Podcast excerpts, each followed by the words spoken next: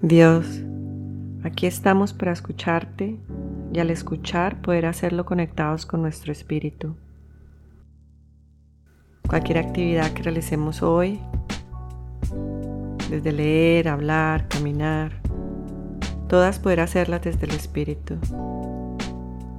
Nos llenas de sabiduría para escuchar los verdaderos deseos de nuestro corazón y que tú siembras en él.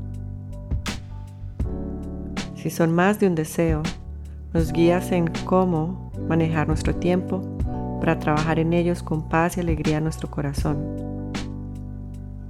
Reconocemos cuando nos sentimos mal por juzgar a otros, porque nos estamos juzgando a nosotros mismos en muchas áreas de nuestra vida.